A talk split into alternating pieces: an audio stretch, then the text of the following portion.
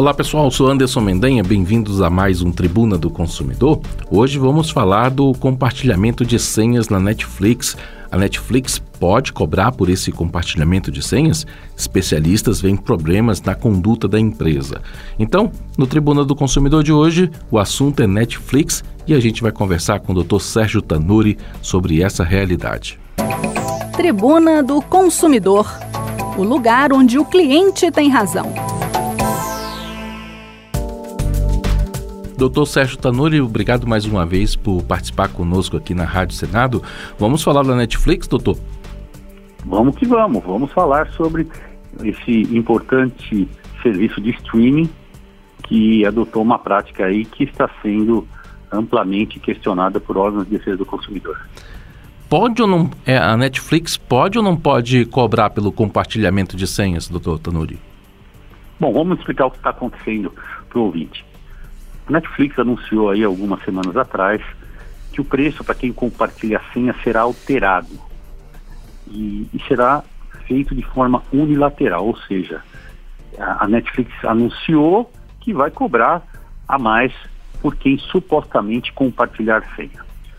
Primeiro, isto, de acordo com o Código de Defesa do Consumidor, não pode ser feito, ainda mais de forma unilateral, como a gente está vendo noticiado na imprensa, porque o valor já previsto em contrato, ele só pode ser alterado se houver aí é, os dois lados, uma, um, um, acordo entre os dois lados. Agora, cobrar por, pelo mesmo serviço um preço maior por meio de uma taxa essa de 13 reais, aproximadamente que estão falando, uhum. por uma suposta, ou um suposto empréstimo de senha, isso não pode. Por quê? Está lá um contrato de prestação de serviços tá, é, cujas cláusulas estão sendo modificadas no meio do caminho. E isso daí o Código de Defesa do Consumidor veta no artigo 10 tem no artigo, é vedado pelo artigo 51 é, do Código de Defesa do Consumidor, inciso 10 e 13. Também temos artigo 6 artigo 10, vários artigos que falam aí da transparência, do direito à informação. E, e tem uma outra situação. Ainda que alguns consumidores ajam de má fé, não devem ser todos, mas vamos dizer que ajam, que, a, que empresta senha para outra pessoa. Como é que o Netflix vai provar isso e generalizar de uma forma que todos estariam cometendo isso? Não dá para acontecer isso. Porque eu vou te dar é, uma, um, um, um simples exemplo. Alguém que mora em São Paulo, na capital, Muitas pessoas que moram na capital têm casa na praia, uhum. lá em Santos, no Guarujá, na Ilha Bela. Então, ele tem a sua, o seu serviço de streaming na sua casa na capital. Quando ele vai viajar, durante a viagem, o que pode acontecer? O seu filho pode estar usando um tablet e vendo lá um desenho, compartilhando a senha do usuário principal. E chegando na casa de praia, ele pode é, colocar o seu login e senha lá na televisão em outra cidade.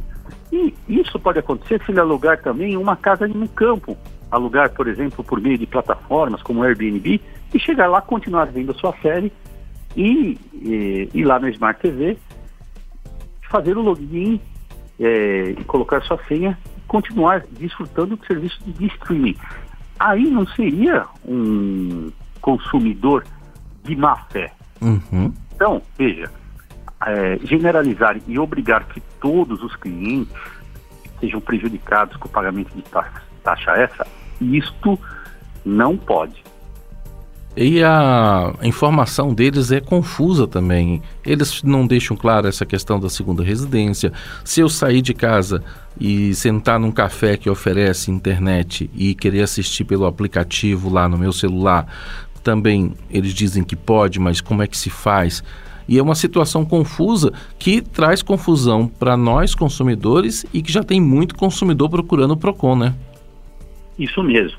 É, porque a, a, principal questão é, é que estão querendo generalizar e a empresa não explicou com clareza como que vai funcionar a cobrança dessa taxa de 12,90, né? É, que eles estão falando, essa taxa essa para consumidor que supostamente compartilha a senha, é, uma vez que como é que vai identificar a localização de um dispositivo se, se é para outra pessoa? E se for a mesma pessoa que estiver usando numa outra TV? Vamos dizer que uma pessoa seja profissional liberal, hoje em dia passa oito horas no, no seu escritório de trabalho, ele queira ver um streaming lá. Então veja, ele tem, ele usa a senha na casa dele, depois ele usa a senha no escritório dele, na casa da praia. Então veja, esse limite de uso de senha não foi é, estabelecido lá na contratação inicial. E agora a empresa não pode, de forma unilateral, é, generalizar todos os usuários, porque tem pessoas que viajam muito e usam diferentes aparelhos, e é ele próprio, então, não é? O próprio cliente da, da Netflix. Então, precisaria ser mais detalhado e valeria apenas para os novos clientes. Então, como eu já disse, uma das principais, um dos principais pilares do Código de Defesa do Consumidor é o direito à informação.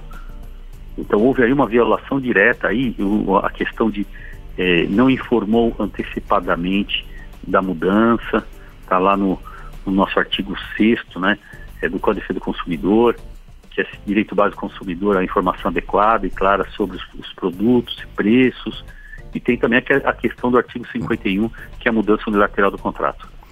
Então, certo seria criar um novo pacote, sei lá, um pacote multiusuário, alguma coisa, ou seja, um produto novo com um novo contrato. Aí sim poderia haver uma, essa diferenciação de cobrança, certo? O correto seria, nos novos contratos, a empresa estabelecer o que é permitido ou não. Porque um dos principais slogans é da empresa, lá está lá no site, é a, a, possibilidade de assistir onde quiser. Assista onde quiser. Então assista onde quiser, né, na TV do trabalho, na TV é, de quando vai viajar. Isso induz, né, claramente na, na publicidade de quem já é cliente, que quando contratou o serviço, aquele preço da mensalidade permitiu o uso em dispositivos diferentes. E tem sido assim. Todo mundo usa.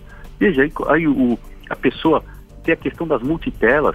A pessoa pode colocar a senha num notebook e ver durante um, um, um, pedaço lá da sua série durante o horário de almoço, de um café, por uhum. exemplo, que tenha Wi-Fi. Então, esse negócio de assista onde quiser é o diferencial do streaming.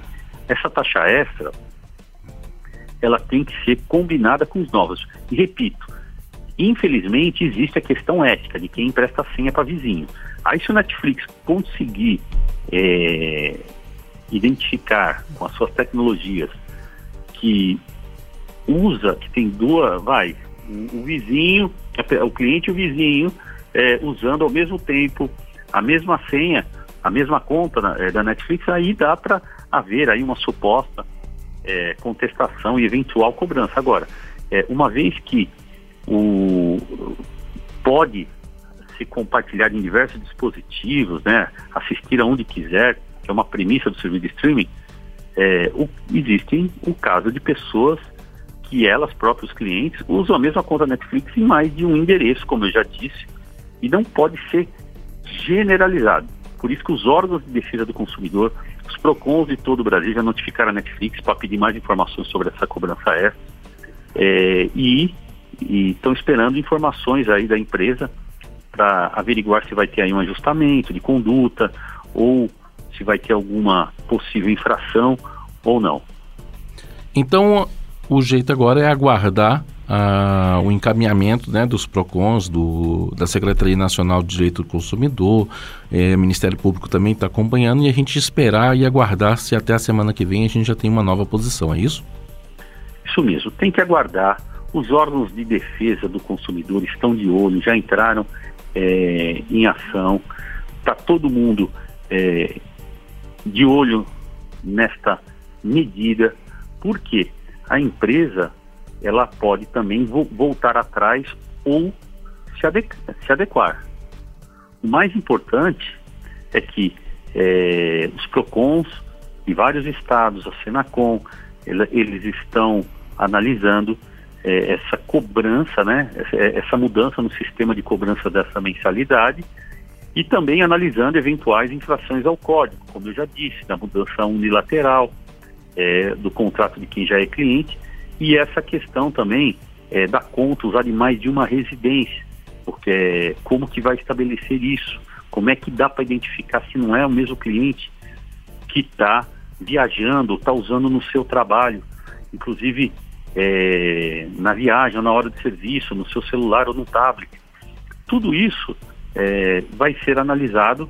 Eu creio que precisa mesmo aí uma, uma adequação, sempre sendo imposta aos novos clientes, para deixar bem claro que não podem emprestar senha. Isso aí é uma questão ética. Eu acho que a empresa, nesse caso, ela está é, defendendo aí é, uma questão ética um importante do lado dela, que é, não vou entrar no mérito agora, mas existe, uhum. infelizmente, esse negócio de vizinho, dividir é, a senha com, com outro, é ou não é? Emprestar senha para amigos e parentes. Aí uma outra questão, com relação a quem já é cliente, é que não pode ter o contrato mudado unilateralmente, tem que ser taxado que está compartilhando uma senha, que às vezes não é. Cada caso é um caso. Tá certo, então. Doutor Tanuri, obrigado mais uma vez pela sua presença aqui conosco e pela conversa. Até a próxima. Agradeço, contem sempre comigo e, um, e até a próxima. Essa foi a conversa com o Dr. Sérgio Tanuri, especialista em direito do consumidor, sobre o compartilhamento de senhas da Netflix.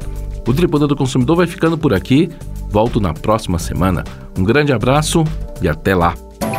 Tribuna do Consumidor o lugar onde o cliente tem razão.